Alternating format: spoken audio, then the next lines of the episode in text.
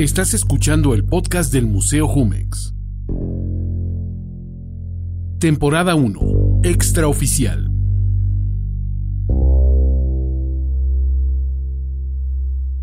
A través de algunas anécdotas y testimonios, reales o inventados, esta temporada nos conduce a considerar el lado B de la historia oficial del arte contemporáneo en México. Episodio 7. Susana Vargas nos habla de lo queer. Queer es torcido o raro, pero eso no tiene una carga afectiva negativa ni positiva en español. No nos remite, como lo hace en inglés, a una humillación ahora hecha una honra. La primera vez que escuché el término queer estaba en la licenciatura en Montreal. En ese momento no lo entendí porque en la comunidad que lo usaba no tenía que ver con ser lesbiana, gay u homosexual, sino tenía que ver con una conciencia política, sí como una identidad, pero en mi experiencia más como una decisión política, como una metodología. Es una forma de hacer las cosas que busca desestabilizar el canon. No es nada más ser transgresor ni subvertir las normas por el simple hecho de causar un shock. Actualmente va más allá.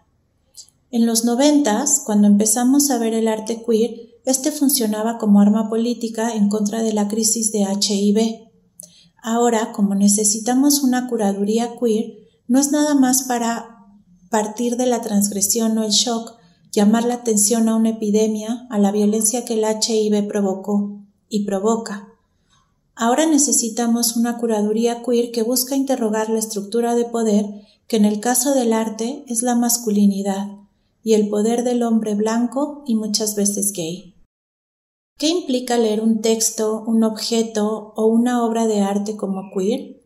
Por ejemplo, para David Getsy, que editó el número de queer para la colección de Whitechapel Gallery, o para Adrian Searle, crítico de arte del periódico británico The Guardian, quien hizo una crítica sobre la exposición en el 2017 de Queer British Art, hablan específicamente de una sensibilidad queer.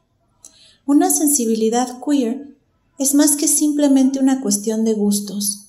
De lo que estamos hablando es de relaciones complejas en las que se desarrollan vidas personales, de amores y de vidas exiliadas, perseguidas, invisibilizadas.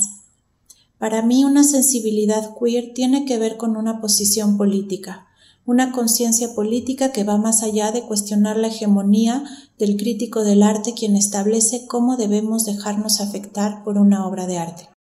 Queer no es nada más una presentación, algo que vemos y juzgamos a partir de las formas que los sujetos tenemos para autorrepresentarnos. Queer se mueve entre prácticas íntimas de relacionarse con los demás, así como en las prácticas públicas, las formas y las metodologías que tenemos para hacer las cosas.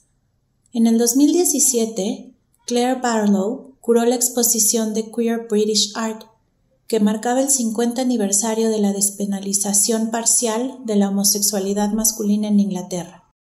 La exposición hizo una revisión histórica desde 1861 a 1967 la exposición mostró obras que estaban relacionadas con identidades lesbianas, gays, bisexuales, trans y queer.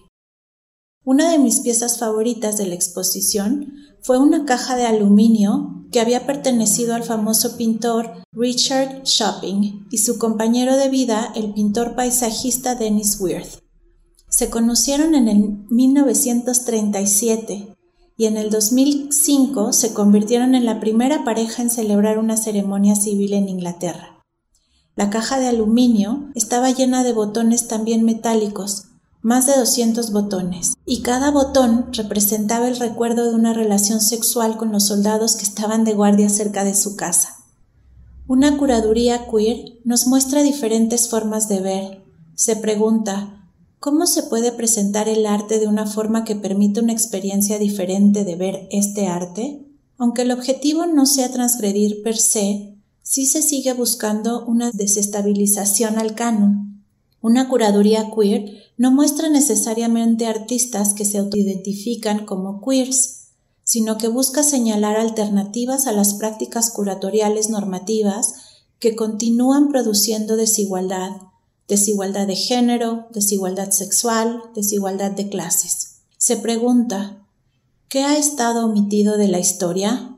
Es muy similar a los retos y objetivos que tiene la curaduría feminista, o lo que la curadora estadounidense Maura Riley llama activismo curatorial, o la ética de la curaduría. Maura Riley, junto con Linda Nochley, curaron la exhibición Feminismos Globales en el 2007, en el Museo de Brooklyn. Esta exhibición fue una maravilla y justo porque tomaba el reto de mostrarnos cómo la noción de feminismo no es lo mismo en Estados Unidos que en México o que en Sudáfrica. Una fórmula similar que vimos en la curaduría de Cecilia Fajardo Gil y Andrea Quinta en Radical Women, Latin American Art, desde 1960 hasta 1985. Para un curador español, Vicente Aliaga, que desde el 1991 está haciendo curadurías queer, ha trabajado con artistas como Transgénicas LSD, Caballero Carceller y Jesús Martínez, y su última exposición que conozco, del 2020, trabajó con el artista peruano Giuseppe Camposano. Para Vicente Aliaga es importante preguntarse por qué España ignora la riqueza de su pasado árabe. Para Amelia Jones, que acaba de curar en el 2021 la exposición de Ron Athy en Nueva York, Queer Communion, no se trata nada más de usar queer como sinónimo de deseo sexual por el mismo sexo, sino también pensar en trans. En la Sala de Arte Público Siqueiros, en la Ciudad de México, las exposiciones que curó Michelle Fiedler con el trabajo de artistas latinoamericanos como Adminoliti, Naufus Ramírez Figueroa, Madeleine Jiménez, Ricardo Nikolayevsky y Rodrigo Hernández, lo importante de estos artistas no es la sexualidad, sino lo que pueden hacer con las imágenes y con el material. Y lo que hicieron fue hermoso, fue precisamente mostrarnos una forma diferente de ver, de sentir.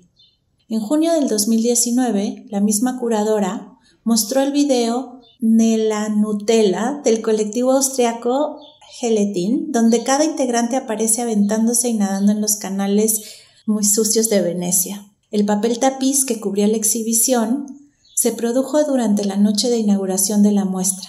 En un performance, Gelatin, en colaboración con el grupo de baile Young Boy Dancing Group y el músico mexicano Julián Lede, empezaron a dibujar, pero desde el ano, en el mismo lugar que había sido la casa de Siqueiros, uno de los más importantes exponentes del muralismo mexicano junto con Rivera y Orozco.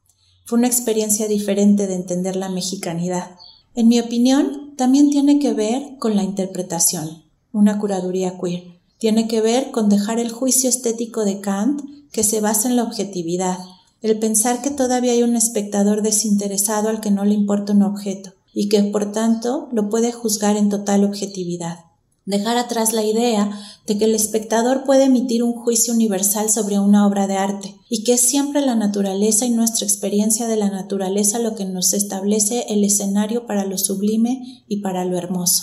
Contrariamente a esta idea clásica, el escritor canadiense Chris Gutiérrez sugiere que es precisamente la ansiedad la que está en el centro del juicio estético la ansiedad tiene la función de empujarnos a tomar una decisión sobre una obra de arte, lo lleva a una línea recta al juicio, en lugar de dejarnos atascados en la incertidumbre y abrumados por las posibilidades. Es decir, por ejemplo, que mi movimiento ansioso me empuja a entender la estética como sublime y bella. Reconocer que es la ansiedad, el sentirme abrumada por las posibilidades, por la incertidumbre, por tener que decidir lo que me lleva al juicio estético, en vez de pensar que existe objetividad en mí, es queer, es tener una sensibilidad queer. Tea with Cigarette, una pintura del artista británica estadounidense Ethel Sands de 1911, que también estaba en la exposición Queer British Art. Llama a simple vista porque pareciera una escena clásica en Londres, sentarse a tomar el té a las 5 de la tarde. Vemos que en la mesa hay un servicio para tres personas, al fondo está Walter Sickeret con un puro en la mano, y si nos fijamos bien, también hay una persona con un sombrero azul vista desde un ángulo alto, una mujer a la cual no le vemos la cara, vestida con una falda amarilla de botones grandes. Lo que predomina son los muebles tapizados con grandes flores, en el miedo hay un sofá vacío. Al ver este cuadro todo cambia cuando sabemos que la mujer retratada, cuyo rostro no vemos, es Nat Hudson, la compañera de vida de Ethel Sands. Lo importante son las maneras en las que podemos ver de tantas formas diferentes una misma obra. Es importante en México y Latinoamérica pensar en una curaduría queer que busca señalar las desigualdades sociales y económicas que existen en el mundo del arte. Además, más que trabajar con artistas con deseos sexuales por el mismo sexo, es llamar la atención a la ausencia sistémica de artistas que no han podido ser artistas. En el Museo Hammer en Los Ángeles, a través de la curadora Nika Chilewicz, organizó una plática para explorar las prácticas curatoriales antirracistas radicales dentro de América Latina y el Caribe.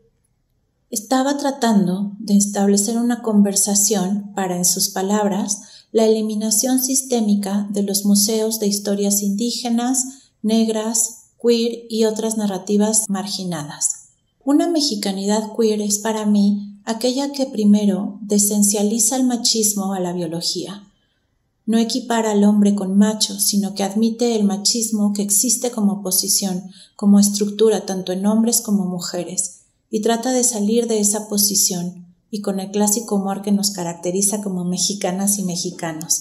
Como machismo me refiero a posesividad, al amor como control y los celos, a la demostración del amor a la Juan Gabriel o a la Chabela Vargas. Esto es independiente si se es homosexual o heterosexual en una relación abierta o no. Es la forma en la que culturalmente la cultura mexicana nos ha enseñado a amar. Debemos irnos contra la idea de enamorarnos y pensar que sólo así somos dueños de nuestra propia vida. Y me imagino mucho el trabajo de Julio Galán, Chucho Reyes, Naum Senil y más recientemente de Ana Segovia. Me parece que dada la violencia feminicida y el machismo que rige nuestros países latinoamericanos, buscar espacios y crear espacios para un activismo curatorial implica buscar nuevas formas de ver, de revisar nuestro pasado histórico. En la tallera recuerdo en especial una presentación hermosa que también curó Michelle Fiedler y Silverio Orduña mientras Bárbara Fulques coreografiaba una obra de Abraham Cruz Villegas, destruyéndola para construir algo diferente, usando su propio cuerpo para hacerlo, para jalar, para quebrar una escultura suspendida en el aire, mientras nosotras escuchábamos a la bruja de Texcoco seducirnos a través de canciones populares mexicanas y sonidos prehispánicos. Por lo que a mí me gusta pensar en la importancia de una curaduría queer es porque me parece una labor de detective, de buscar, encontrar y mostrar las formas clandestinas que siempre han existido bajo nuestros ojos, pero no teníamos los códigos para ver. Muchas gracias a Bárbara Sánchez Kane por pensar conmigo. Y gracias también a Alejandro Romero por sus comentarios que hicieron este trabajo más completo. Escuchaste el podcast del Museo Jumex. Temporada 1. Extraoficial. Producción y voz en off, Antonio Sempere para Finísimos Podcast. Una presentación de Museo Jumex.